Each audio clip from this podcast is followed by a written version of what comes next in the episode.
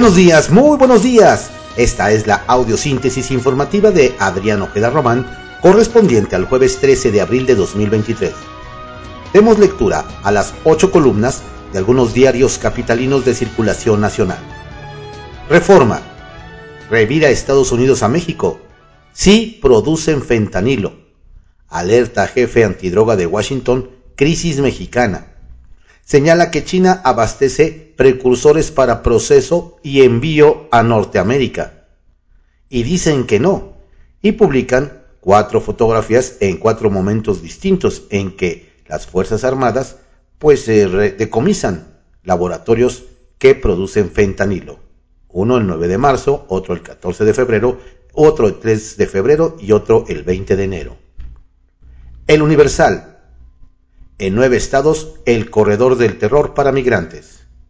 De 2019 a lo que va del año, se han registrado 810 desapariciones de centroamericanos y suramericanos. Cárteles, los principales ejecutores, especialistas. Excelsior. La partidocracia coletea, se niega a dejar privilegios. Renace Primor. Tras el amago de 90 diputados contra la reforma para acotar al Tribunal Electoral del Poder Judicial de la Federación, Morena y PRI preparan un nuevo dictamen, mientras que el PAN analiza bajarse del acuerdo. Milenio. Un juez, no la Fiscalía General de la República, decidirá si Garduño se va. López Obrador. El presidente sigue a la espera del informe de Gertz y califica por ahora al titular del Instituto Nacional de Migración de recto y trabajador. Adán Augusto confirma que sigue en su cargo, atento a heridos y hechos de la tragedia. El financiero. BFES, recesión leve en Estados Unidos para finales del año. Quiebras. En la reunión de marzo, tasa habría subido medio punto en ausencia de crisis bancaria. Minutas. El economista. Eliminan cabotaje de iniciativa de reformas a las leyes aeronáuticas.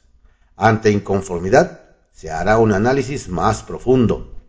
La propuesta, que está por mandarse al legislativo, ya no incluye la posibilidad de que aerolíneas foráneas cubran rutas locales. Decisión allana el camino para recuperar la categoría 1 por parte de la FA de Estados Unidos. La jornada. Estados Unidos devolverá 5 mil millones de pesos desviados con Moreira. Son fondos confiscados a Héctor Villarreal, ex jefe de finanzas de Coahuila. Fue detenido en 2012 por encabezar red de lavado con recursos del erario, López Obrador. Renunció en 2011 tras revelarse que el Estado tenía deuda por 35 mil millones de pesos. Contraportada de la jornada. Sin acuerdos las pláticas en la Cámara para acotar al Tribunal Electoral del Poder Judicial de la Federación. Postura de más de 100 diputados obligó a Morena y oposición a negociar. Exigen garantizar paridad de género en dirigencias de los partidos. Que el tribunal no puede intervenir en decisiones del Congreso, otro tema. En el Senado, legisladoras advierten que no avalarán la reforma. La razón. Encaminan revés al Tribunal Electoral del Poder Judicial de la Federación en diputados y en Senado se complica. Hacen ajustes a proyectos para lograr consensos. PRI y Morena en la Cámara, decididos a seguir con reforma. Fortalece al tribunal y da certeza, dice Alito, solo de milita facultades. Mier. PAN en Cámara Alta y hasta morenistas advierten que no respaldan retroceso. No podemos tocar avances en el ejercicio de derechos. Magistrada. Reporte Índigo. Parteaguas en prisión preventiva oficiosa. El fallo de la Corte Interamericana de Derechos Humanos exige al Estado mexicano desaparecer las figuras de la prisión preventiva oficiosa y el arraigo penal de la Constitución. Además, sienta un precedente histórico en materia de derechos humanos y en la ampliación de la justicia en el país. El Heraldo de México. Rosa Isela al frente. crean comisión contra el fentanilo y armas. Antes de la reunión en Washington, Presidencia informó que será la encargada de combatir el tráfico de drogas y armas de fuego. El Sol de México exige quitar prisión preventiva oficiosa. La Corte Interamericana de Derechos Humanos condena a México. El tribunal falló en el caso de dos personas encarceladas durante 17 años sin sentencia. La crónica. Garduño, aunque investigado, sigue al frente de migración. Continuará en el cargo hasta que una resolución judicial lo inhabilite, señala Adán Augusto López. Diario 24 horas. Sin rastro de 27 personas cada día. Reportan desaparición de 41.000 con la 4T. El 26% de las víctimas son mujeres de acuerdo con datos de la Comisión Nacional de Búsqueda. Una de esas historias es la de Magal y Torres, de 20 años, cuya familia desconoce su paradero desde el día que salió para ir a la escuela.